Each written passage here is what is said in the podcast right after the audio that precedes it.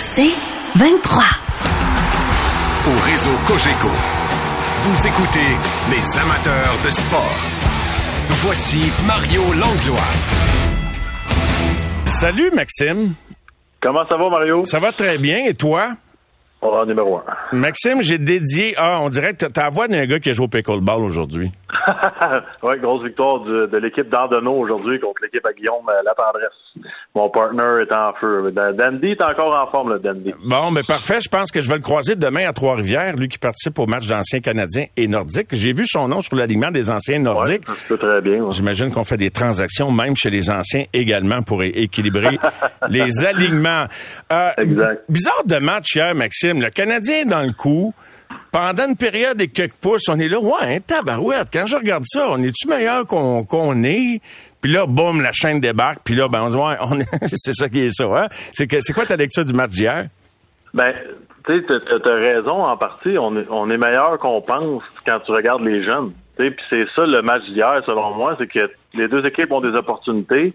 Sauf qu'on a seulement un trio qui sont capables de capitaliser sur nos chances de marquer. Mm-hmm. Puis ça ressemblait drôlement au match du 6 janvier. Je sais pas si tu te rappelles, le Canadien avait remporté 4-3 en tir de barrage. Euh, Montembeau a fait 48 euh, arrêts, je crois. C'était le, gros match là, avec beaucoup d'ambiance au Centre Bell, si, ma mémoire est bonne. Puis là, c'était un peu le même type de match, sauf que Montembeau avait volé celle-là. Hier, c'est rare que tu aies l'opportunité d'en voler deux contre la même équipe là, quand même. Puis tu, tu regardes le match d'hier, c'est un match où le Canadien sur papier, c'est 36 lancés. du côté des Rangers, je pense que c'est 31. C'est c'est pas une dominance totale. C'est juste une question, comme on le mentionne depuis le début de la saison, de talent sur papier. Lorsqu'on avait nos chances du côté des Rangers, on la mettait dedans. Puis c'est ça la différence entre une équipe qui est prête à aspirer à peut-être gagner la Coupe Stanley et puis une équipe en reconstruction. Puis j'ai la même question que j'avais la semaine dernière avec toi, Mario sont où les vétérans? je sais qu'on n'est peut-être pas la meilleure équipe dans la Ligue de hockey, là, mais. Sur papier, on a, il y, a des, tu sais, quand tu regardes cet alignement-là sur papier, là, ça fait pas si pitié que ça. Je sais pas ce qui lui manque de, de motivation. Tu sais, tu parles d'Anderson puis d'un paquet d'autres sans faire le tour, mais, tu sais, sur papier, c'est, un club qui, qui est pas pire là. Tu sais, c'est c'est que toutes les, les, c'est que tout le monde, à condition que tout le monde soit impliqué dans le match. C'est sûr qu'hier il y a eu des bonnes performances quand même. Tu sais, je pense qu'Evans a joué un bon match. Il y a eu des, beaux flashs sur son trio, mais ça prend un, peu plus de dominance durant le match. Tu, sais, tu, la vois la différence quand Slavkovski, Suzuki, Caulfield sont sur la patinoire. Puis oui, on est heureux à Montréal de les voir performer de la sorte, mais il reste que c'est des jeunes. Tu sais, c'est un gars de 19 ans avec des gars de 22, 23, 24 ans environ c'est pas normal que la différence sur la patinoire soit aussi énorme, selon moi. Tu sais, surtout lorsque tu as, tellement raison, un gars comme Anderson pourrait dominer à sa façon lui aussi. Ben d'ailleurs, il n'y avait pas un mauvais début de match. C'est pas lui qui était le plus flamboyant, mais son trio jouait bien. Mais c'est comme toute l'équipe s'est dégonflée en même temps. Pour moi, le point tournant, ça va te sembler peut-être bizarre, mais c'est le challenge vidéo sur l'obstruction. Pour moi, c'était comme euh, tu sais, c'était comme de mettre des 30 sous d'une machine à liqueur que tu sais qu'il t'en crachera pas, là. Tu sais, je veux dire, euh, ça, va finir comme dans Slapshot, tu vas être obligé de brasser la machine, là, puis de chialer après. C'est comme, j'ai pas compris pourquoi qu'on est allé en challenge vidéo là-dessus. On vient de donner un but, puis là, ben, on se remet des avantages numériques. L'autre club prend le momentum, puis là, ben, t'es complètement dégonflé après ça, là. Ouais, puis pour le partisan, c'est décourageant, mais en même temps, pour l'organisation, c'est des matchs qui sont tellement importants pour la croissance de, de, cette organisation-là. Tu, sais, tu pour t'améliorer, il faut que tu vives ça. Hier, qu'est-ce qu'on a appris du côté des joueurs du Canadien? On a appris que le hockey, ça joue pas d'un bord la patinoire. T'as bien beau arriver et être très, très performant offensivement même si tu marques des buts, tu remporteras pas le match. Parce que tu peux bien marquer quatre buts dans un match, c'est pas assez si tu joues pas bien défensivement. On a appris que mhm. il peut y avoir des, des, des, moments dans le match, comme tu viens de le mentionner, où les choses vont pas de ton côté, où t'es pas chanceux, où il y, a un mauvais cadre de la part de l'arbitre, mais faut être capable de s'en remettre, faut être capable de passer à autre chose. Puis ça, quand on parle d'expérience, c'est ça de l'expérience. La, la prochaine fois que ça va arriver, qu'est-ce qu'ils vont se dire, les gars, dans le vestiaire? Peu importe le cadre de l'arbitre, faut réagir de la bonne façon après. Puis c'est là que tu prends des pas dans la bonne direction. Le 20, un autre euh, bon match. Hein? J'écoute, j'étais pas obligé de t'en reparler, mais juste comme ah. ça, là, de, de, match en match, là, c'est comme wow.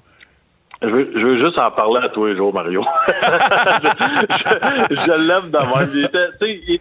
J'aime tellement les. Tu sais, hier, son but, ben oui, il y a un bon lancer, puis c'est spectaculaire, puis moi, c'est le petit jeu ça bande sur le jeu, le, but à Carfield.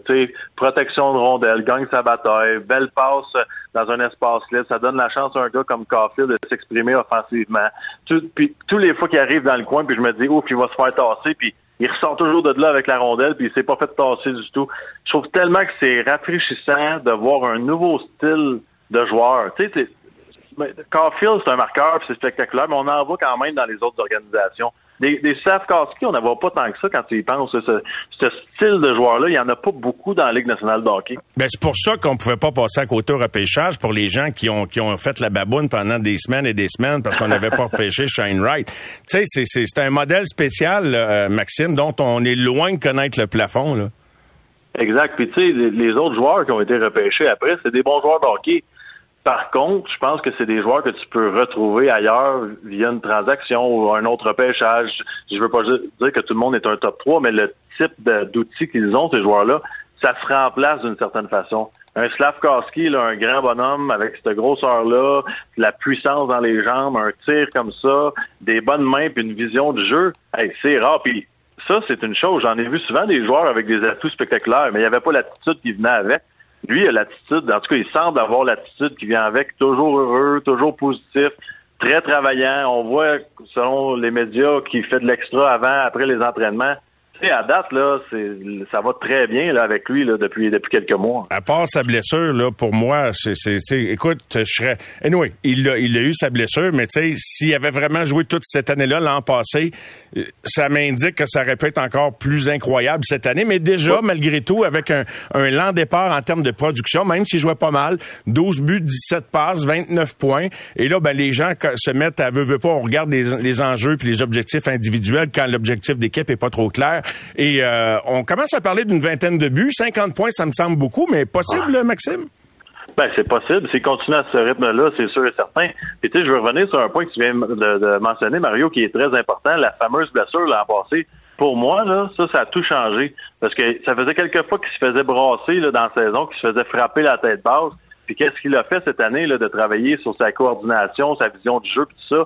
Oublier les belles passes puis les beaux jeux, ça a changé parce que là, il patine la tête haute. Et patiner la tête haute pour te protéger physiquement, ça amène que tu vois le jeu d'une différente façon. Puis c'est ça qu'il est en train de faire sur la patinoire, c'est qu'il est en contrôle de la rondelle, mais c'est exactement ce qui va se passer lors des prochaines séquences, lors du prochain jeu. C'est important pour un jeune joueur parce que, tu sais, Mario, la réaction naturelle, puis je l'ai vécu, Guillaume l'a vécu, tout le monde l'a vécu, tu te baisses la tête quand tu arrives dans la Ligue nationale de hockey. Ça arrive tellement vite que tu veux garder ta rondelle sur ta palette puis tu oublies de voir ce qu'il y en entoure. Tu sais, la, vision corridor, elle arrive vite lors de tes premières saisons. Puis lui, il a réglé ce problème-là après quoi, 80 matchs environ? Ah oui, écoute, euh, et, dans le fond, je t'écoute, puis tu sais, des fois, je sais pas si ça t'est arrivé qu'à ne pas jouer, tu t'es amélioré. Tu est-ce que ça peut avoir été en partie, en partie, je dis pas totalement, là, parce qu'il aurait gagné à jouer tous ces matchs-là, mais un mal pour un bien, parce que tu prends du recul par rapport à l'échantillon que tu as vécu, puis tu reviens, j'imagine, avec la tête à bonne place par rapport à ce que tu dois faire ensuite, là. Oui, 100% ben, il y a trois choses. Tu sais, ça te donne le temps de réfléchir. De un, parce que tu n'as rien d'autre à faire, tu, tu suis toujours l'équipe quand même d'une certaine façon. Deuxièmement, bon, on dirait que ta, ta communication avec les entraîneurs, je sais pas pourquoi, mais lorsque tu es blessé, on dirait que c'est plus ouvert. Tu sais, les, les, on, passe plus de temps avec toi, on parle plus longtemps. On dirait qu'on normalement les entraîneurs parlent un peu moins pour pas peut-être te déstabiliser dans ta saison ou peu importe, mais là, c'est discussion ouverte parce que tu sais que tu reviendras pas pour le restant de la saison. Puis troisième point, mais tu sur la passerelle. Puis sur la passerelle, tu vois le jeu d'une autre façon. Tu vois que tu as le temps sur la patinoire, tu vois que c'est vraiment mental lorsque tu penses que tu reçois la rondelle en sortie de zone, que tu pas d'espace, mais là tu le vois d'une autre façon, puis tu es comme OK, puis tu commences à te faire des jeux dans ta tête, tu t'entraînes plus fort parce que tu veux compenser pour lorsque tu vas revenir, tu veux être capable de suivre les joueurs de la Ligue nationale de hockey. Puis d'une certaine façon, tu le sais pas comme jeune, mais tu t'améliores grandement jour après jour. Ben, sans aucun doute. Euh, j'aimerais ça t'amener sur une question un peu plus fantaisiste, mais juste avant, as-tu une anecdote ou une expérience avec ou contre Yaromir Yager, dont le chandail sera retiré euh, à Pittsburgh en fin de semaine, euh, Maxime? ouais, j'en ai entendu tellement là, tu sais, de, de, de, un de mes bons amis qui est Derek Roy, je pense qu'il avait joué avec lui à, Dallas, puis il disait que les, les, joueurs, euh, ils voyaient là, qu'il, amenait ses bâtons à l'aréna lorsqu'il dormait l'après-midi, jour de match. Il amenait ses bâtons dans sa chambre, il en prenait soin comme si c'était ses petits bébés. il était, il était très, euh, comment je pourrais dire, superstitieux à sa façon, puis il était très préparé, puis tu le vois, sais, de, de l'affronter, Yaguer, tellement tellement gros, tellement spectaculaire. Il y a des joueurs qui pensent la, la game d'une autre façon. Il y en a pas beaucoup là, dans l'histoire. Puis lui, ça, ça en était un. On parlait du of Duty à Slavkowski, puis là, je compare du, du, tout les joueurs, mais Yagar, il avait son propre of Duty qui était très particulier, très spécial. Puis, quel joueur de hockey, honnêtement, là, c'est c'est beau d'avoir eu la chance d'avoir ces joueurs-là à Pittsburgh en même temps. Le mieux, c'est ah. pas rien quand même. parmi les plus beaux souvenirs de hockey que j'ai, c'est d'avoir vu exactement ce que tu dis là. Yaguer qui arrive en début de carrière, venir prêter main forte. Et, l'arrivée d'une recrue exceptionnelle permet, avec bien sûr Mario, de, au Pingouin, puis un paquet d'autres éléments, c'est un sport d'équipe, mais d'aller gagner deux, deux Coupes Stanley. Je me rappelle d'une fois, je, je pense que c'est un fait qu'on a revu souvent au fil des ans. Il part du coin. Je pense qu'il en déjoue quatre dans quatre boîtes téléphoniques différentes, puis il se rend, et, il se rend au but, puis à mettre dedans. Je sais pas si c'est un flash visuel de ce que j'essaie de raconter là, mais tu sais, quand tu vois ça, tu peux pas faire autrement que la, la, la mâchoire te tombe, là, t'es là, ah ouch, tu sais. C'est sûr, puis tu sais, Mario, j'essaie de penser vite, vite, là. Je pense pas qu'il y ait jamais eu un autre duo aussi grand, aussi pesant, puis aussi talentueux. C'est une maudite bonne question, ça, Maxime. Je pense que si je vais même la garder en note pour euh, peut-être une tribune un, de ces soirs. Je sais pas si c'est gros là. Ben écoute, euh, y a-tu quelque chose qui peut accoter ça? McDavid Dreisaitl, c'est sûr que c'est du gros calibre. Oui, oui, c'est sûr. Mais non, mais c'est une discussion très certainement. Puis ça, me fait rêver, euh, juste pour le plaisir de la conversation, quand même, c'est tranquille dans l'actualité sportive aujourd'hui. Est-ce qu'il y a un joueur, tu sais, il y en a eu quelques-uns qui sont venus, juste l'échantillon Kovalchuk, là, ça a été une, bouffée euh, très rafraîchissante dans une saison difficile quand il est venu jouer à Montréal. Est-ce qu'il y a un joueur que tu aimerais ou que tu aurais aimé qui, qui ne joue plus, qui vienne finir sa carrière à Montréal ou, ou, faire un bout de fin de carrière à Montréal, le temps que le temps que ça dure, puis le temps qu'on en profite, puis qu'on célèbre un, grand joueur. Tu sais, Kovalev, c'était presque ça, là, euh, mais il est allé finir sa carrière ailleurs, si tu vois ce que je veux dire. Comme Vincent Le Cavalier qui a fini à Los Angeles, comme, euh, tu sais, il y en a eu d'autres dans le genre. Je sais pas s'il y a ben un nom qui vient en tête. Ben, c'est sûr que la première chose qui me vient en tête, c'est Crosby. Là. à cause du lien qu'il a souvent mentionné, que c'était c'est son équipe quand il était jeune, son père, puis puis tout ça, c'est sûr que ça serait, ça serait exceptionnel, là. Mais ça serait tout un bol, ça, Maxime. Puis honnêtement, je dois dire qu'il y a un petit tiroir dans mon cerveau qui rêve à ce que ça arrive. Tu sais, il y a une histoire, on dirait là. Puis je ne sais pas s'il oserait oserait ne pas finir sa carrière avec un seul et même chandail, un seul et même club pour venir finir ça avec un point d'exclamation de finir sa carrière au Canada avec le Canadien, ça serait incroyable. Ben, je l'ai pas connu longtemps, Sidney Crosby, mais assez eu de discussion avec lui, par contre, pour voir deux côtés. Tu sais, je pense que c'est le type de gars que, oui, il doit beaucoup aux, Pingouins, puis il a adoré sa carrière là-bas, puis il veut finir là-bas. Mais en même temps, je pense que c'est tellement un bon gars qu'il serait prêt à se faire échanger justement pour pas mettre l'équipe dans le trouble à long terme. Tu, sais, tu comprends mon point? Oui, oui, quitte à y retourner la diriger, ouais, c'est ça. Exact. Je pense, je pense qu'il il sait qu'à Pittsburgh, c'est plus gros que juste des victoires, des défaites. Je pense que c'est de garder l'organisation dans cette ville-là. on se rappellera, avant, avec Mario Lemieux, ça a été difficile. Après ça, c'est Sidney Crosby qui est venu sauver cette équipe-là. C'est qui le prochain? si, on, si on perd d'un coup, en plus là-bas, ça va être Crosby, Malkin temps, dans un court euh, laps de temps. Euh, ça, ça pourrait faire mal dans une ville comme Pittsburgh, selon moi. Mettons, euh, en duo, le temps Crosby, une année en fin de carrière, là, au trade deadline, dans deux ans, là, ça me semble que il y aurait du monde, il me semble que les drapeaux sortiraient de bonheur, Max, je sais pas, hein? ça serait spécial, ça serait beau. Puis j'ose, j'aimerais ça voir ce que ça donne d'avoir un gars comme Sidney Crosby à Montréal. ça fait longtemps qu'on n'a pas eu ça. Là. Je me demande si ce gars-là est capable de littéralement juste faire une vie normale, puis sortir où ce qu'il veut, aller manger où ce qu'il veut, parce que je l'ai vécu moi à toutes les équipes, ou toutes les villes où on allait, il n'y a pas le temps, ce gars-là, de juste s'asseoir puis prendre un souper d'équipe. Là. Ah non? C'est des gens en ligne qui, ont, qui veulent des autographes, des chandails, qui le suivent, qui veulent une photo. Il n'y a pas euh, oublié le, 45 minutes assis à manger et à rire. Ah non, c'est quelque chose. Hein? Être un joueur vedette, pas juste de ton équipe, mais de la ligue, là, c'est euh, oh ça vient pas tout seul. Ça vient avec des responsabilités. Ben Max, une belle conversation. Ça pour amorcer la semaine. Je t'en souhaite, je te souhaite une belle fin de semaine. Puis on se retrouve évidemment la semaine prochaine.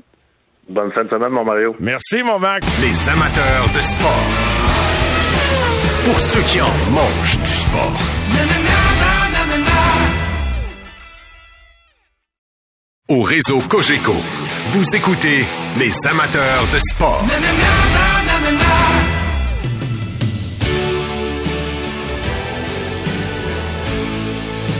Ah, ça la coupe ce soir. Avec mon ami Pierre Gervais, un choix tout indiqué pour notre invité spécial parce qu'on tombe vraiment dans sa taille. C'est Philippe Quentin, notre invité. Et la chanson de début de Ça sent la coupe, ben, c'est du Air Supply comme on entend souvent au Québec maintenant. I've had a lot of big dreams. Aïe, aïe, aïe, c'est, c'est Quel accueil, quel accueil. tout le Québec, c'est Ouais. ça. Salut Philippe. Salut Mario, merci de l'invitation. Salut, Pierre. Salut Pierre. Comment ça va les gars? Bien, Ça va bien. J'ai eu le malheur de dire un jour à la radio à l'émission de Patrick Lagacé que j'aimais Air Supply. Mais J'avais entendu, puis absolument, on- ça rock pas mal plus que ça. Mais là, je me rappelais que t'aimes bien Air Supply. Ouais, ben, j'étais allé les voir à l'époque, je me souviens au forum, dans, dans l'ancien Ouais, ouais, forum, ouais, là, ouais. quand ils étaient encore, euh, quand ils étaient encore très hot, la fin des années 80, début des années 90. Mm. Tout un show, tout un show, d'ailleurs, c'était vraiment bon. Ouais, J'étais voir des aller ce matin, j'étais voir des tunes, j'ai dit, ça, ça là qui, qui rock le plus. Avec Air Supply, trouver une tune qui rock, Ah, là. non, c'est T'as ça, du mérite, hein, c'est Pierre, t'as du mérite. Mais il y en ont des, il y en ont des très très bonnes. Oui. Et euh, je suis convaincu que le répertoire euh, de, de, de choix musicaux de Philippe, de, de, de ce qu'il préfère, est, est très très large, à l'image de tout ce qu'il aborde comme sujet, autant en actualité générale que dans le sport. Merci d'avoir accepté l'invitation. Hey, un fait super plaisir, soir, Philippe. Mario. Fait super plaisir. Toujours euh, le fun de jaser avec toi. On l'a fait pendant des Ben années sur oui. une base quasi quotidienne ou presque. On a toujours eu du plaisir. Vraiment. Ouais. Vraiment. Pierre, euh, écoute, euh, Philippe, tu le connais depuis longtemps. Eh boy, ça fait. euh, de- on a débuté ensemble, je pense, hein, chacun Ouais. dans nos domaines respectifs. Ça doit faire 37 ans. Ouais, même, facilement, ça, fait 35 près de 40 ans que je connais Pierre parce que euh, Pierre, moi j'ai commencé à couvrir le Canadien pour le Soleil en 84, euh, puis je me souviens très bien parce que j'ai le, le Soleil m'avait envoyé à Montréal euh, pour couvrir le Canadien euh, l'hiver, les expos euh, l'été, et puis d'ailleurs la, la- ma troisième semaine à Montréal, il y a une bombe qui explose, Guy Lafleur prend sa retraite du Canadien, c'est ma première grosse couverture, cette retraite de, de, de Guy Lafleur. Pierre est arrivé Wow. un petit peu plus tard, je pense, 80, 87 à Montréal, 87, mais euh, Pierre a toujours été là pendant toutes les années où je faisais le beat, toujours un gentleman. euh, Puis je disais tantôt, euh, Philippe, quand, quand j'étais plus jeune, là, dans mes premières années, Philippe était bien ami avec Richard Etu. ouais, je le suis encore euh. Mhm. Encore, oui, sûrement. qui est à New York. Puis à l'époque, ça détonnait un petit peu parce que c'était deux comme jeunes intellos parmi une gang de gars de sport. Fait que ça détonnait un petit peu, puis je trouvais ça le fun. Rafraîchissant. Puis rafraîchissant. Puis d'ailleurs, je pense que vous avez fait un voyage ensemble. Oui, tout à fait, tout à fait. Euh, Quand, quand je suis arrivé, moi, pour le, le- le Soleil, euh, c'est ça, j'ai fait trois ans, j'ai fait le Canadien trois ans. Richard, lui, était déjà permanent à la presse. Puis euh, on allait souvent prendre une bière après les matchs, puis ça. Puis là, on avait le goût de voir le monde, euh, les deux. Et puis, euh, on, a, on, a, on a travaillé sur un projet de voyage. Et puis, on a présenté ça à la presse. Puis la presse a accepté. C'était ça. Faisait un genre de feuilleton, hein? Ouais, c'est ça. Ben, on, on racontait notre voyage, un papier par, par semaine. Ça s'appelait À l'aventure dans le cahier vacances voyage. Euh, ça finançait à peu près le tiers de notre voyage. Donc, on couchait dans des auberges de jeunesse, puis on, on voyageait des autobus, puis des trains. Puis on a fait, on est parti quand même dix mois. On est parti du mois d'août 87. On est revenu en mai 88. Ah, on a fait euh, quoi, une trentaine de pays, des expériences C'était C'était comme, la chose, course, euh, c'était comme la course autour du Ouais, monde, mais en écrit. Ouais, c'est ça, un peu, un peu. Et puis, euh, tu sais, on a, on a vécu des aventures absolument euh, fantastiques. Euh, on est allé en Égypte, on est allé en Israël, on est allé à Chypre, on est allé, bref, on a fait tellement, tellement de pays, évidemment. L'Angleterre, l'Irlande, l'Irlande dans le temps des troubles aussi, qui était très, très fort, là, en Irlande du Nord. Ça, c'était un, un moment très fort de notre euh, voyage aussi. Moi, c'est la première fois de ma vie que j'allais en Europe. Fait que j'ai, j'ai été traîné pendant, pendant dix mois. Mais c'est un voyage qui m'a marqué. Puis c'est drôle parce que plus tard, quand je suis devenu euh, patron à la presse, puis que des fois, il y avait, il y avait des jobs qui s'ouvraient, puis que je rencontrais des jeunes en entrevue, que ce soit pour le stage ou tout ça, une des questions que je leur posais immanquablement, euh, c'était est-ce que tu as voyagé? Puis euh, quelqu'un qui me disait non, à, disons, rendu à, un petit peu plus vieux, puis qui avait pas encore voyagé beaucoup, je préférais Ah, quelqu'un qui a voyagé. j'étais- Ouais, c'est ça. Pour moi, la, la, la, la, la- que si tu veux devenir journaliste, là, je, parle de journalisme, évidemment. Moi, j'ai interviewé pour des jobs de journaliste. Cette espèce de curiosité d'aller voir euh, les autres ailleurs, comment ils vivent, qu'est-ce qu'ils disent, d'entrer en contact avec les autres. Et euh, ça a été j- assez facile pour Richard et moi euh, d'entrer en contact avec les gens dans, dans notre voyage. Savez-vous pourquoi? Savez-vous la raison principale? C'est le sport. Le sport, là, c'est une porte d'entrée dans tous les pays du monde. Tu peux rentrer dans un bar, un café, t'asseoir à un bar dans n'importe quelle ville sur la planète et amener la conversation sur le sport. Il y a toujours un club qui est populaire. Le soccer, évidemment, est très, très euh, fédérateur, mais tu peux parler de tout qui est sport. C'est pas, ça, ça, ça fait pas peur. Il n'y a pas de chicane avec le sport autre que, autre que des chicanes de, de, de, de, de territoire pour des équipes. Mais tu sais, quand tu arrives comme ça, c'est, c'est une porte d'entrée exceptionnelle. Puis euh, je sais que nous autres, on a amorcé beaucoup, beaucoup de conversations euh, de cette façon-là. Ah, vous venez du Canada, le Canada, le hockey, ouais, vous autres, c'est le soccer, ouais, c'est quoi votre équipe? Ah, c'est un passeport pour le monde, vraiment. Exactement. Euh, tu sais, t'arrives pas dans un bar puis euh, t'arrives dans un pays puis puis pour qui t'as voté aux dernières élections. Tu, sais, tu, tu dis pas ça. Par contre, dis c'est qui ton équipe? euh, À moins que tu prennes pour les Chiefs, là, c'est Ouais, ici. ouais. c'est une, autre histoire. Ouais, c'est ça. Si tu me permets, Philippe, et on va continuer, bien sûr, euh, puis on a des questions, Pierre et moi, pour toi, très certainement. Mais Pierre, tu nous fais goûter quelque chose, puis c'est en rappel, parce qu'on on l'a beaucoup aimé. Oui, c'est un rappel parce que euh, la semaine passée, justement, Vignoble et Cidrerie Côte-Rouge-Monde, ils ont euh, fourni le vin pour notre, party du Super Bowl. Alors, euh, Michel Robert, de la famille Robert, qui est une famille extraordinaire, vraiment euh, terre à terre, très gentil. Fait que ça, c'est Côte-Rougemont.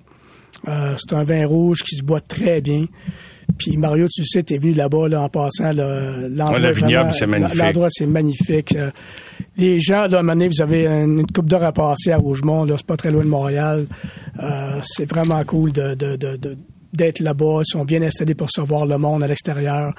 Euh, Il y a une belle boutique. Les vins sont bons. Puis euh, c'est, vraiment cool. Je confirme, les vins sont bons. C'est délicieux. Non, mais c'est un vin de nature à faire enlever, puis il y en a plus d'un au Québec à faire enlever, euh, en tout cas, à diminuer les préjugés qu'on a envers euh, les vins de notre terroir. Hein? J'ai amené aussi un vin de dessert qui est au frigo, là, un Ah. ice wine. Là, fait que euh, OK. tantôt, on va goûter à ça aussi. Puis ça, quand t'amènes un vin de dessert, y a-tu un dessert qui vient avec ou c'est le Non, vin qui est le vraiment, dessert? c'est- vraiment le vin qui est le Gâteau au dessert. chocolat, ça va être la semaine prochaine. Ouais. Euh, Pierre nous amène toujours un peu ses coups de cœur, son coup de cœur, son coup de gueule de la semaine, euh, sa, sa piquette et son grand cru. Alors, euh, mon Pierre, euh, on commence-tu par euh, le, le- le- le grand cru ou par la on piquette? commence par le grand cru. OK? Euh, ben, naturellement, les Chiefs. Ça faisait un, ça fait un peu un bout de temps, là, mais c'est la, dans le fond, c'est c'est la, la victoire des Chiefs. Mais la victoire de Nick Taylor au, euh, au, euh, Au tournoi de- de la Management PGA la semaine Phoenix, passée, là. ouais. Écoute, deuxième prolongation, euh, vraiment, vraiment cool. Un Canadien, naturellement, puis euh, il était solide, puis moi, ça m'a vraiment impressionné de voir ça. C'était vraiment cool. Écoute, sa victoire au Alumnium canadien l'an passé, hein? c'est un des grands moments du Avec sport. un pote de quoi, de pot soit de- 60 ah ouais, pieds, quelque chose comme ça pour finir. 72 ouais. pieds, Je pense que c'est je disais, 72, c'est le chiffre ouais, que j'avais en que j'ai en tête, moi. aussi, ouais. 72, je sais pas, mais Malheureusement, c'est pas notre année de naissance. On aurait gagné quelques années. Et, et je rêve de voir Étienne Papineau limité, lui qui est sur le Corn Ferry Tour.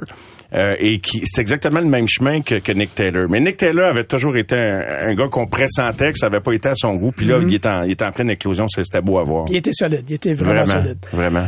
La piquette de la semaine, c'est euh, Morgan Riley. Tu sais, son coup, là, euh, son coup vraiment à bas, là, sur euh, Ryder Craig des, des, des, des- des sénateurs, là. Ouais. Moi, là, double fesse, le double, double chèque dans le visage, là. Pas capable. Ça, Honnêtement, là, c'est comme un beau, réflexe. beau. Écoute, un réflexe, je, je, je comprends pas. Un réflexe assez violent, là, on s'entend. là, mais même dire- euh, Gallagher dit aujourd'hui, c'est pas moi, puis je comprends pas, mais Colin Devin, tu prends ton bâton dans le visage, double chèque, moi, ça me, ça me, ça me, ça me tue. c'est- complètement inadmissible. Tu sais, je lisais la décision de la, du département de discipline de la Ligue nationale. Ils ont tous les faits corrects. Là. Ils disent tout ça, c'est magnifique. Et c'est pas un jeu de hockey, un hockey play comme ils disent. Puis c'est gratuit. Puis c'est pas de... il- il- la lecture de la situation est parfaite. Puis là, il arrive cinq matchs de suspension. Je m'excuse. Cinq non, matchs non, de non, suspension, une affaire comme ça, ça, ça aurait dû être le Non, double. Exactement ça. Avec le On se souvient tous de Dale Hunter sur Pierre Turgeon. Ouais. Ça, c'est une des scènes qui m'a le plus euh, fâché de tout ce que j'ai vu dans le hockey. Je me Mhm. rappelle. Euh, Moses que c'était euh, gratuit là c'était comme révoltant c'est c'est euh, wow pourtant il était plus avec les Nordiques là On- il a fait Ouais. des bons le Mathieu c'était un de tes préférés Dale quand il jouait pour les Nordiques? Euh, ben, c'est- c'était difficile de pas l'aimer quand tu jouais Ben pour oui, les Nordiques. C'était un c'est peu sûr. euh, un, un moteur de cette équipe-là. Mais non, moi, le joueur chez les Nordiques que j'ai toujours le, le plus admiré, dans les Nordiques de la Ligue nationale, évidemment, je fais toujours la distinction avec les Ouais. Nordiques Oui. de l'AMH.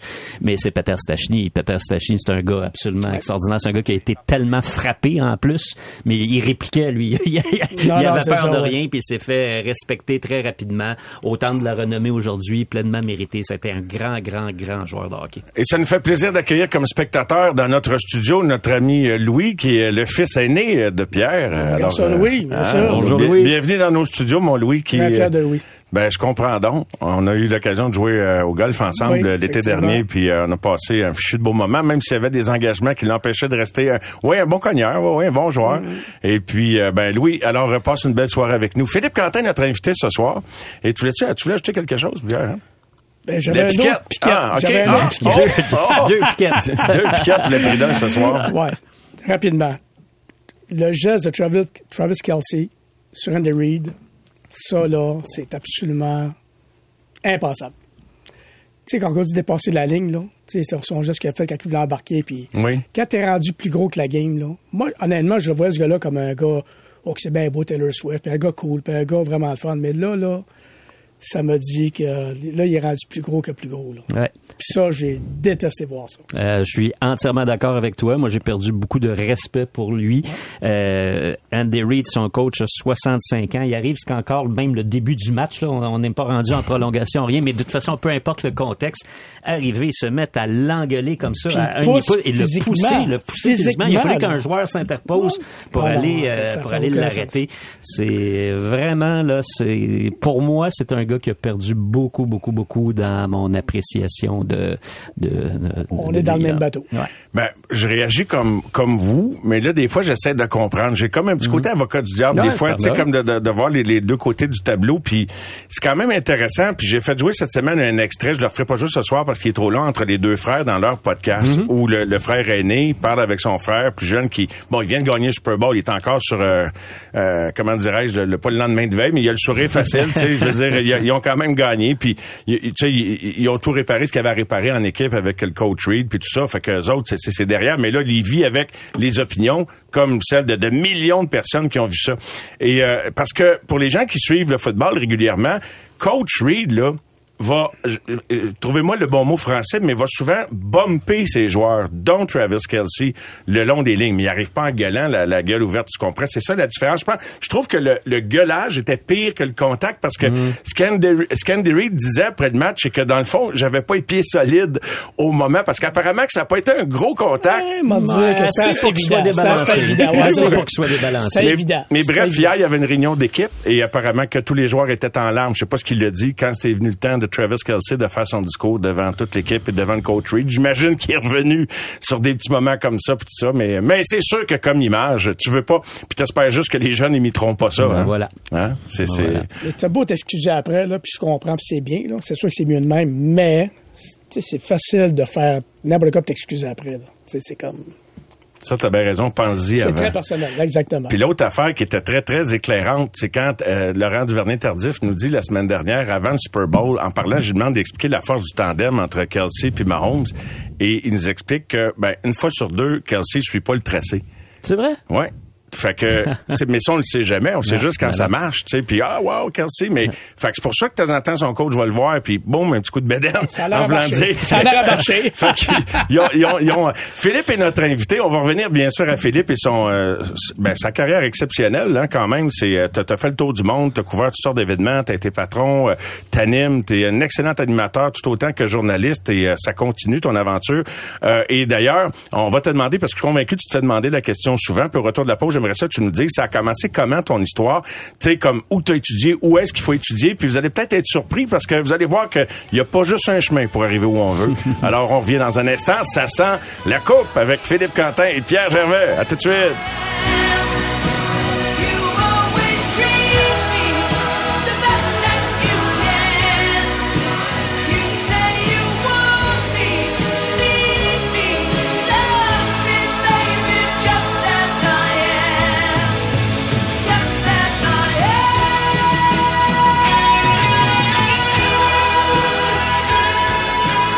Amateurs de sport. Pour ceux qui en mangent du sport.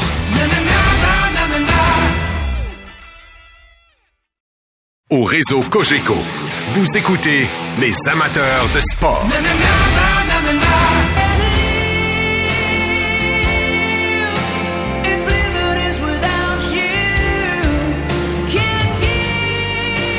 Alors, des flashbacks du Québec maintenant, puisque n'ajoutez pas votre appareil. Philippe Quentin, notre invité à sent la coupe avec Pierre. Pierre, on a des questions pour euh, Philippe. T'en as euh, sûrement. Ça, c'est une de mes favorites de Air Supply. Là, Mais on vraiment d'entendre bonne, un ah extrait. ouais. c'est quoi le, dé- le, le- le- le déclic? L'as-tu déjà raconté sur Mac? Tu l'as raconté, le déclic avec Air Supply?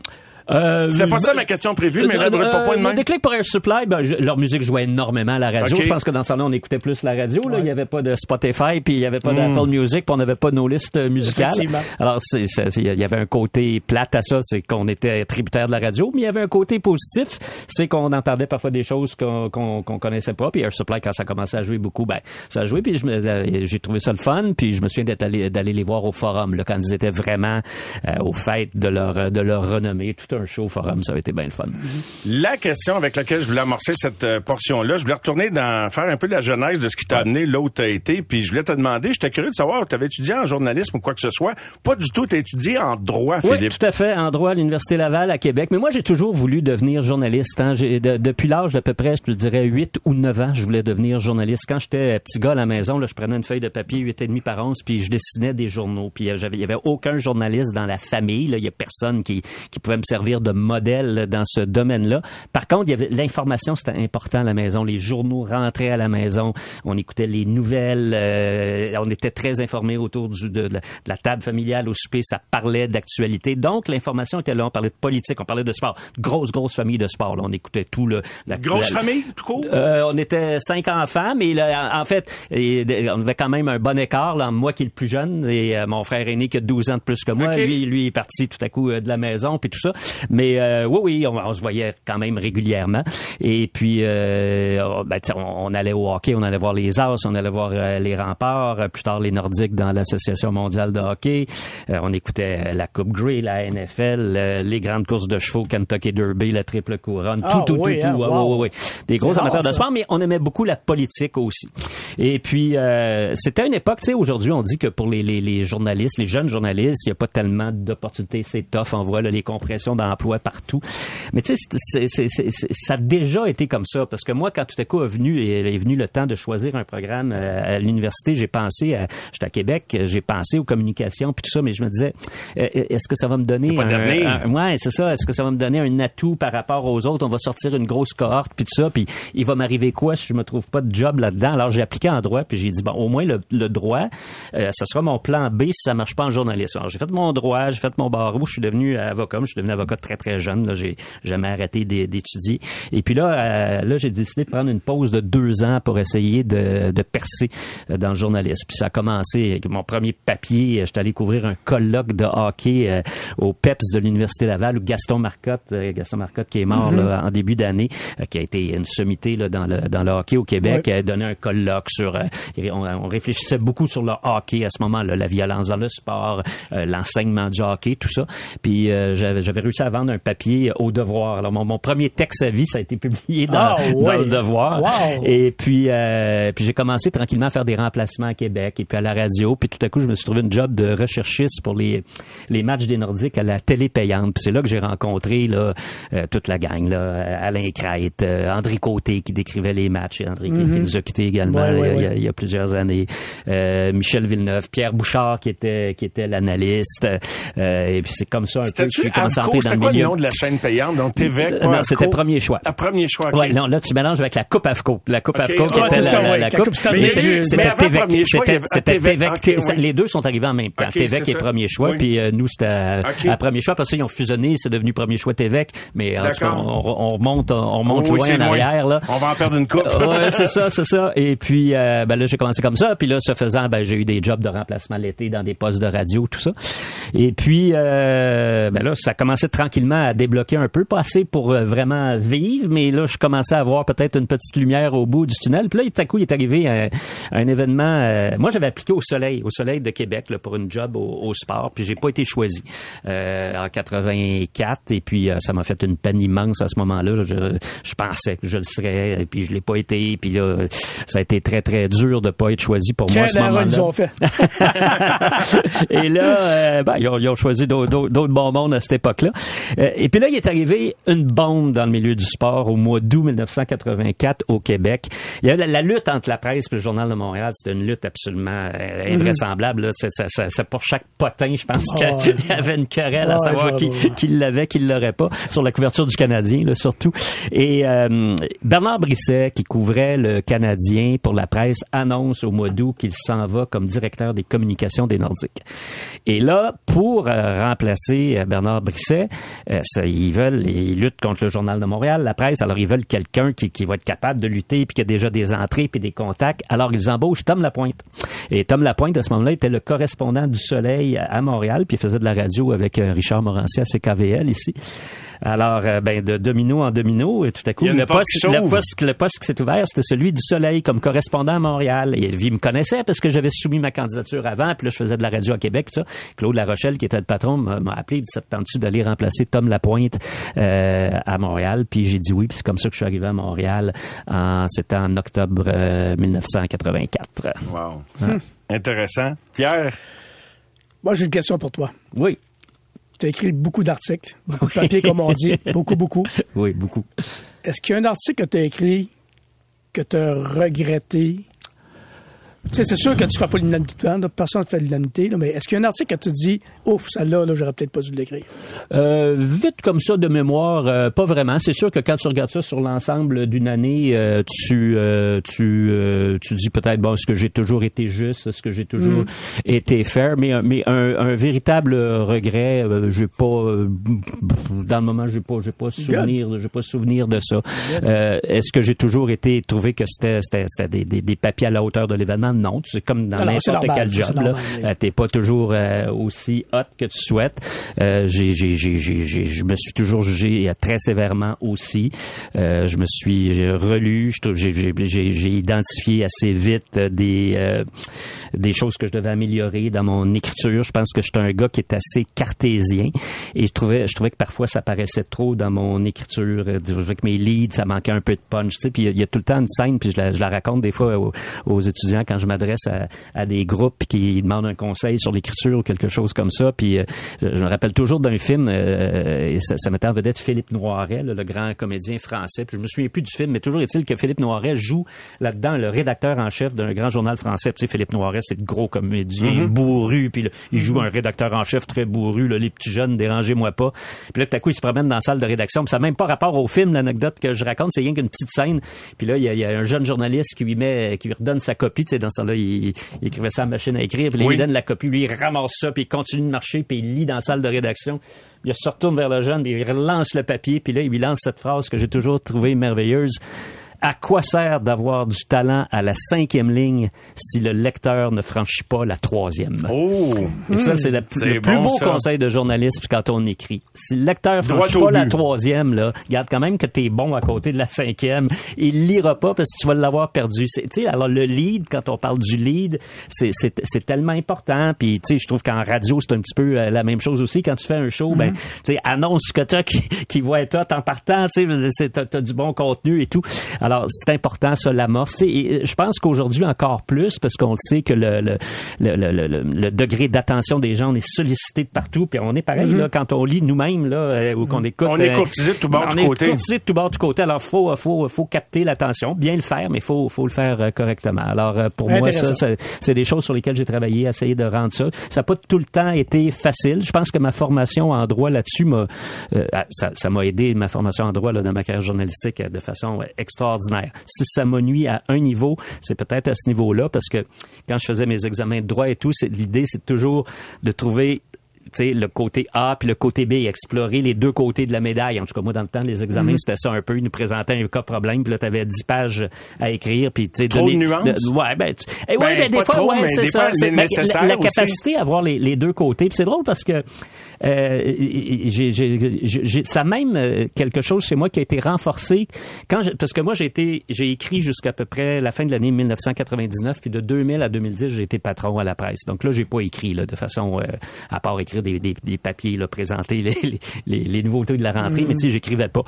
Et puis euh, quand j'ai recommencé à écrire en 2011 et j'ai été pris un peu par la même dynamique parce que là, en plus, j'avais été patron. Est-ce que ça t'avait manqué de pas écrire? Euh, oui, oui, oui, oui, oui, oui, ça m'avait manqué, ça m'avait manqué énormément, euh, mais uniquement à la fin, euh, pas au début, parce qu'au début, là, je te dirais les sept, huit premières années, j'ai tellement adoré ce que j'ai fait comme euh, dans, dans la direction de la presse.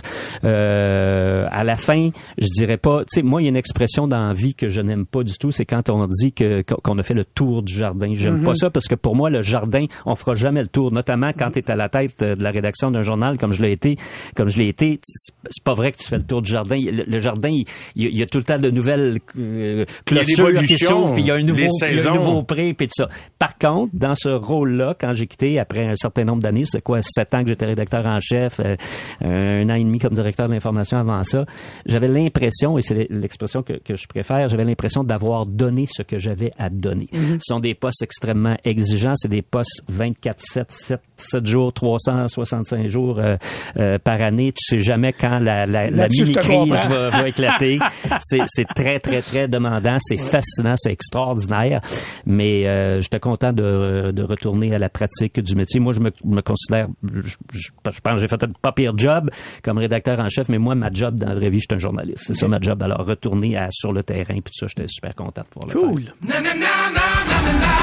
Au réseau Cogeco, vous écoutez les amateurs de sport pour les fidèles du sport. Bon vendredi soir, un bon week-end. Euh, Vous le savez sans doute déjà, Jaromir Jagr est de retour à Pittsburgh pour la fin de semaine alors qu'il euh, va vivre sa cérémonie de retraite chandail. Ça n'avait pas été qu'il n'a pas encore pris officiellement sa retraite. Je pense que ça ferait longtemps que ça serait déjà fait comme son intronisation au temple de la renommée. Mais il demeure tout aussi passionné. Il joue encore à l'âge de 52 ans, mais je pense que c'est un, hommage tout à fait mérité. Quel souvenir nous avons du duo Jagr-Mario Lemieux quand il est arrivé dans la Ligue nationale, les deux coupes consécutives des Pingouins. C'était euh, franchement impressionnant. D'ailleurs, on discutait tout à l'heure, est-ce qu'il y a déjà eu un meilleur duo? Il y en a eu des bons duos, des bons trios dans la Ligue, mais d'attaquants euh, réunissant autant de d'habileté, d'aptitude, de gabarit. C'est, écoutez, euh, bon, Drysdale, McDavid, c'est pas méchant là, de nos jours, puis il y en a d'autres, mais c'était quelque chose à voir. Quelqu'un qui, a vu ça de proche, euh, Mario Lemieux et Jaromir Jagr, euh, et euh, qui a cité d'ailleurs statistiquement sa meilleure année de production en carrière. Puis je regardais, à part Mario, il n'y a pas tant de Québécois qui ont joué avec Jaromir Jagr, puis un qui a eu euh, ce privilège-là, puis de jouer avec son ancien ami de, de quartier d'enfance, Mario Lemieux, avec les Pingouins. C'est nul autre que l'ancien défenseur du Canadien de Montréal, ancien entraîneur également des défenseurs, qu'on a toujours euh, surnommé euh, affectueusement JJ, Jean-Jacques Daigneault, qui est avec nous ce soir en direct. Bonsoir, Jean-Jacques. Bonsoir euh, Mario, ça va bien? Ça va très bien. Tu es en Arizona. Merci de te joindre à nous euh, ce soir euh, pour te remémorer des souvenirs. Comment vas-tu justement, toi, Jean-Jacques? Bien, ça va ça va très bien. Euh, on peut pas se plaindre ici en Arizona. Euh, ma femme va bien. J'ai une jeune de 16 ans qui euh, qui est en est, qui en est à sa, son avant-dernière année au secondaire, puis ensuite va rentrer au collège. Euh, on essaie de profiter de la, de la température quand elle est bonne. Euh, elle l'a pas, elle l'a pas bien bien été dans les quelques derniers jours, surtout pour le Waste Management Open. Mais ça commence à se replacer là. Ah, t'es es allé assister à ce tournoi-là de, de, de la PGA, assister à la victoire du Canadien Nick Taylor, JJ. Oui, c'est ça. Bien, nous, on a, nous, on habite à seulement 4000 du, euh, du terrain de golf, du Stadium Course au TPC. Puis, on a plus l'habitude dans les trois dernières années d'y aller le jeudi et le dimanche. Euh, puis, euh, nous, on y va en vélo parce qu'on est seulement qu'à 4000. Ça nous prend 18 minutes pour se rendre au, au terrain de golf.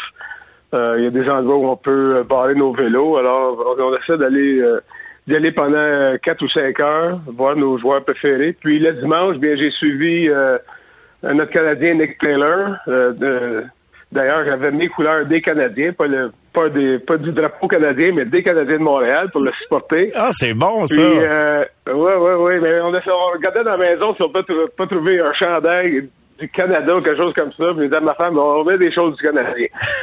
euh, fait que je pense que non, ça, ça a bien été. On l'a suivi, euh, Nick Taylor, jusqu'au 12e trou, part 3, 12e trou, puis ensuite, euh, on a sauté sur nos vélos, puis on est venu voir le Super Bowl. Hey, N'est-ce pas Euh, extraordinaire comme journée de sport, assister à la victoire de Nick Taylor en vélo, aller regarder le. Super Bowl par la suite. Mais avec ton chandail du Canadien, je suis, tu piques ma curiosité, Jean-Jacques. Est-ce que sans te reconnaître de visage, il y a des gens qui t'abordaient pour te parler de hockey ou du Canadien dans ce contexte de golf-là? Euh, il y en a, il y en a plusieurs qui, qui, euh, qui nous abordaient, puis qui nous disaient Go Habs. Euh, certains disaient Go Leafs. Mais on, on voyait qu'il y a beaucoup de Canadiens là-bas. Euh, puis, euh, je pense que le, le fait que j'ai grisonné un petit peu, je pense qu'il y a personne qui m'a connu là-bas. Ben, en tout cas, à Montréal, tu sais que malgré les cheveux gris, tu vas te faire reconnaître à chaque coin de rue, j'ai bien l'impression, encore. Euh, et Jean-Jacques, j'ai- on a eu l'idée de te contacter, puis je suis tellement content que tu aies accepté. Puis c'est pas que tu as joué toute ta carrière avec Yaromir Yager, mais il reste que il y a peu de francophones qui ont joué avec lui, à Pittsburgh en plus, et tu as eu le privilège de côtoyer, ben, puis de jouer là. Puis tu devais être, dans ta carrière, d'aller retrouver ton ami Mario, un ami d'enfance, ça devait être quelque chose, puis d'être témoin de la carrière de deux grands joueurs, des portions de carrière de deux grands joueurs. Puis une des années que tu été à Pittsburgh, ben ça a été Mario avait fini premier euh, scoreur de, l'équipe, mais euh, Yaromir euh, avait eu une production assez phénoménale. Quel est ton souvenir euh, On pourra parler de Mario un peu, mais de, Yaromir Yager. Mais euh, Yaga, je pense, euh, s'il joue encore euh, au hockey à son âge, c'est un grand passionné. Euh, il a tout été en amour de, avec le hockey. Euh, puis aussi en amour d'être euh, autour des joueurs. Euh, puis euh, Yarmir Yager, c'est- vraiment une machine. C'est quelqu'un qui, s'entraîne, qui travaille, euh, qui met les bouchées doubles, euh, qui se présente à l'aréna deux heures avant les pratiques, euh, qui reste après les pratiques pour lancer des rondelles, pratiquer ses, ses tirs de barrage. Alors, c'est quelqu'un qui qui est passionné, qui a une personnalité incroyable. Euh, c'est que c'est quelqu'un que j'ai jamais vu sans un sourire dans, le visage autour d'une chambre de hockey. Euh, mais c'est vraiment un passionné du hockey. Euh, et euh, le, le talent, est-ce qu'il t'a déjà impressionné pendant des séances d'entraînement, pendant des matchs? Je parlais de sa production cette année-là, entre autres, là, ta première avec les Pingouins. Euh, il avait enregistré, euh, et là, juste pour me le faire, toutes les fois, je viens pour donner la stats de sa production, euh, je me trompe de page, mais euh, 62 buts, 87 passes pour 149 points. Mario, euh, une petite année tranquille, 69 buts, 92 passes pour 161 points. Ça devait être quelque chose de, de participer à ça. Et c'est surtout en série que tu devenu un élément important cette Oui, absolument. Je pense que ça avait bien été en série. On avait commencé les, séries en perdant nos deux matchs à domicile contre euh, Washington. Euh, puis ensuite, on a gagné les quatre prochains. Euh, puis on a eu, euh, dans tout ça, je pense que le troisième match, je me rappelle bien, à Washington avait été, euh, je pense, le troisième ou le quatrième plus long match à ce moment-là euh, en overtime. Oui. Euh, je pense qu'on avait eu quatre sessions d'overtime jusqu'à jusqu'à temps que Nedved euh, score. Alors ça, c'est un beau souvenir de, de cette période-là avec euh, avec les, les Pingouins. Puis ensuite, ben, c'est la, Floride qui nous a éliminés en sept matchs à Pittsburgh en semi-finale. Puis la Floride avait perdu contre Colorado en finale de la Coupe Stanley. Mais c'est des beaux souvenirs. Tous les fois qu'on se rend loin comme ça dans, dans les séries éliminatoires, ça, ça amène des, des, des beaux souvenirs. Puis comme de raison, euh, ce que je me rappelle le plus, moi, de, de m'être joint euh, euh, de Pittsburgh de Saint-Louis, euh, c'est com- combien les, les joueurs étaient lousses, combien les joueurs étaient euh, dans les pratiques. Il y, a, y a des joueurs qui mettaient pas de casque dans les pratiques. Jagger mettait une tuque pour pratiquer. Puis c'était une pratique, une pratique où on faisait de, de- de- des zones coverage, on faisait des, des 3 contre 2, des 3 contre 3. Alors, euh, mais c'est vraiment relax, mais je pense qu'on peut se permettre quand, quand t'as un joueur dans ton club qui, compte 70 buts, qu'il y en a un autre qui, en a 60, t'as Ron Francis qui, je pense qu'il doit avoir une centaine de d'assists à ce moment-là, qui, qui est un Hall of Fame aujourd'hui. Je pense que le, le club peut se permettre d'être un peu lousse comme ça. Euh, euh, avant de commencer une série. Ben, puis j'imagine que l'attitude puis le tempérament de Mario, Mario Lemieux, devait, veut, veut pas déteindre sur l'équipe, ou c'est la façon dont le coach voulait que ça se passe. Ed Johnston, ces années-là. là. Oui, puis je pense que Ed Johnston, j'ai- bien, j'ai bien aimé jouer pour euh, Ed Johnston. Je pense que c'était lui aussi qui euh, il laissait un peu de, de lousse à ses joueurs. Euh, comme de raison, on avait Rick Keogh et euh, Brian Tati comme, comme assistant entraîneur. Mais euh, il y a beaucoup, y a beaucoup de joueurs qui, je pense qu'il y a beaucoup de joueurs aussi qui avaient leur mot à dire dans l'avantage numérique, dans le désavantage numérique, comme de raison. Euh, si Jagger, Nedved ou Ron Francis ou Sergei Zubov disent, je pense qu'on devrait exploiter certaines tendances défensives du club contre, contre lequel on. Mais je pense que l'en- l'entraîneur ou le- l'entra- l'entraîneur adjoint n'a pas le choix d'écouter. OK, on va essayer ça pour, pour le premier ou le deuxième avantage numérique, puis on verra comment ça va aller. Ouais. Bon, Mario Lemieux, je sais pas si tu as déjà vu plus talentueux que Mario. euh, C'est, lui puis Wayne. euh, Mais, mais Jagger, tu, c'est un des joueurs les plus talentueux. Tu sais, derrière Mario, en as-tu vu des bien, bien plus talentueux que lui, Jean-Jacques? Bien, euh, je dirais qu'il est, là pas mal avec euh, avec Mario euh, et Wayne. Comme de raison, moi, je connais bien Mario, j'ai grandi avec, mais je, pense toujours que Wayne Gretzky a été le meilleur joueur qu'il a jamais joué. Puis euh, j'ai eu le privilège de jouer contre lui mes 17 ans ou mes 15 ans euh, dans la Ligue nationale. Alors ça, c'est, c'est tout un privilège. Et puis surtout de gagner la Coupe Stanley contre lui en 93. Mais En Jagger, plus. la, la, la, la grosse différence de Yarmir, c'est que, euh, comme de raison, c'est quelqu'un qui avait un physique incroyable, à 6 pieds 3, peut-être 225 livres, s'entraînait beaucoup, euh, son bas du corps était très fort, puis il savait. Des fois, je me, je me rappelle, il, même il me disait, moi, là, GG, je suis trop fort. Si tu viens dans le coin de la patinoire, tu essaies de m'enlever la rondelle, je, la- je, je suis trop fort. Même les, les plus gros défenseurs euh, des autres clubs peuvent même pas m'enlever la rondelle. Puis, euh, mais, euh, mais je me rappelle aussi que quand on avait joué contre la Floride, euh, souvent quand on avait des, de la possession de la rondelle euh, en, en fond de territoire, puis c'est Jagger qui l'avait, souvent il mettait deux joueurs sur Jagger. Alors il laissait euh, un joueur libre pour faire un deux contre un contre Jagger. Alors je pense qu'il connaissait vraiment sa force physique, puis euh, son talent, puis ses, euh, ses aptitudes de maniement de bâton. Tu parlais de la Coupe de 93 que tu as remportée avec les Canadiens. J'imagine que les Pingouins, les deux années que tu as passées là, c'est probablement, mais là, je veux pas répondre à ta place, l'équipe la plus talentueuse avec laquelle tu as joué. Mais euh, c'est avec les Canadiens que tu as gagné la Coupe. Hein? C'est quand même spécial. Oui, c'est mais c'est aussi deux systèmes différents. Je pense qu'on avait on avait beaucoup de talent euh, avec les Canadiens de Montréal Oui. en 93. C'est un peu un- c'est un peu un talent sous-estimé quand on regarde le Vincent D'Anfous, Kurt Muller, Brian Bellows, euh, Stéphane Lebeau, tous nos, joueurs offensifs.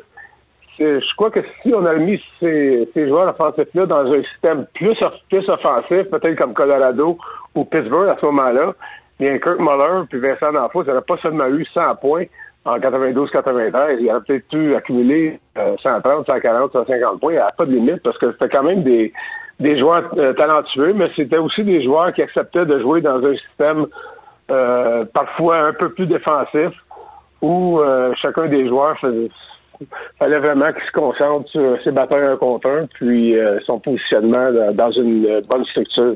Moi, j'ai encore souvenir de l'année où tu as fait des séries avec les Pingouins cette année-là. Là, je me souviens d'un but que tu avais marqué. Si ma mémoire est bonne, c'était contre les Flyers. Ou peut-être que je me mélange, puis je me souviens d'un but que tu avais marqué avec les Flyers. Mais il reste que cette année-là, tu avais 10 points en série en 17 matchs avec les Pingouins. Puis mine de rien, tu étais le cinquième pointeur de l'équipe en série derrière Mario, derrière Jagger, derrière Nedved et Zuboff. Ouais. Fait que tu as eu toute une carrière, Jean-Jacques.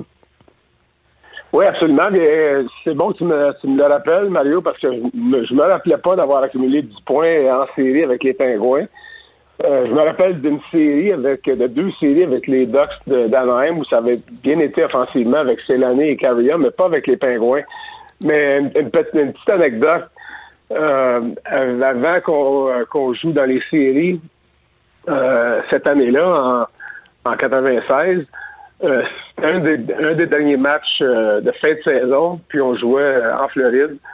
Euh, puis euh, j'avais eu la rondelle deux fois à la ligne bleue, puis j'avais fait un lancer du poignet au filet. Je pense qu'il y en a un qui s'était rendu au filet, l'autre avait été intercepté, avait été bloqué euh, pour que la euh, transitionne puis nous réattaque. Puis Mario était venu me voir, il dit Jean-Jacques, il dit si t'étais avec moi sur la glace, avec la rondelle comme ça, fais juste le mettre en l'aide du filet, je suis tout le temps là. Fais juste le lance-le en l'aide du filet. Mais j'ai fini, j'ai fini ce match-là avec trois assists, juste en mettant la rondelle en l'aide du filet. Il te l'a pas dit deux fois, Jean-Jacques?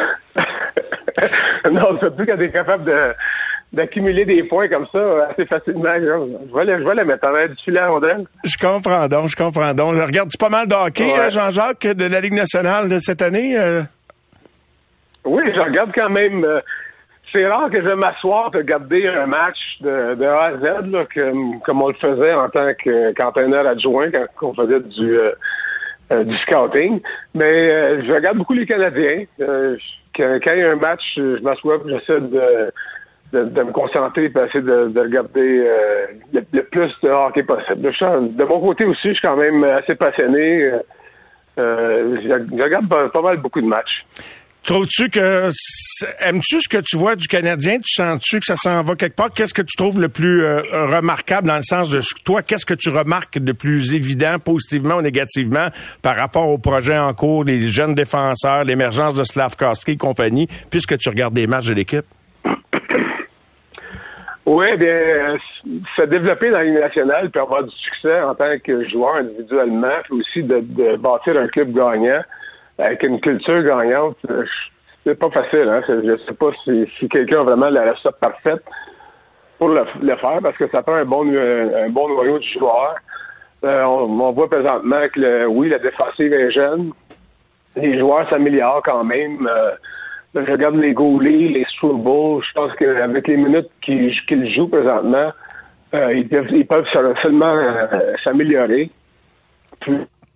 Très impressionné de, de Slavskowski dans, les derniers matchs. Euh, je pense qu'en début de saison, je trouvais, qu'il était un peu en retard sur le jeu.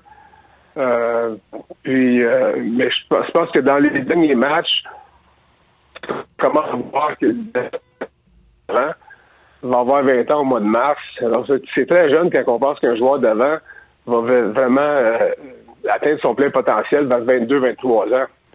Euh, alors, je pense que je pense que la, première ligne des Canadiens se complémente très bien avec euh, un bon fabricant de jeu au centre, un, bon lanceur avec Caulfield. Puis, je, pense que une des raisons premières qui ont euh, qui- qu'ils ont repêché Slavkowski premier, euh, à part son talent, puis ses aptitudes, bien, je pense que c'est à cause de son gabarit. Euh, l'an passé, on le voyait. Je l'ai un peu vu, moins vu cette année. Oui, je... Jean-Jacques, Euh, on mais- te perd, on Oui. perd la communication, mais de toute façon, euh, j'étais en fin d'entrevue. Je pense que le, le- le- on a- Ok, oui. la, la communication cellulaire s'est gâtée un petit peu juste dans les dernières secondes. On était très chanceux, mais je pense qu'on a capté l'essentiel. Écoute, c'était un beau prétexte euh, pour te parler, tout simplement. C'est toujours le fun de prendre de tes nouvelles. Je te remercie beaucoup, Jean-Jacques, de cette belle conversation. Une belle fin de semaine en Arizona, puis je te dis à la prochaine. Bien. Merci beaucoup, Mario. Merci de m'avoir invité. Les amateurs de sport.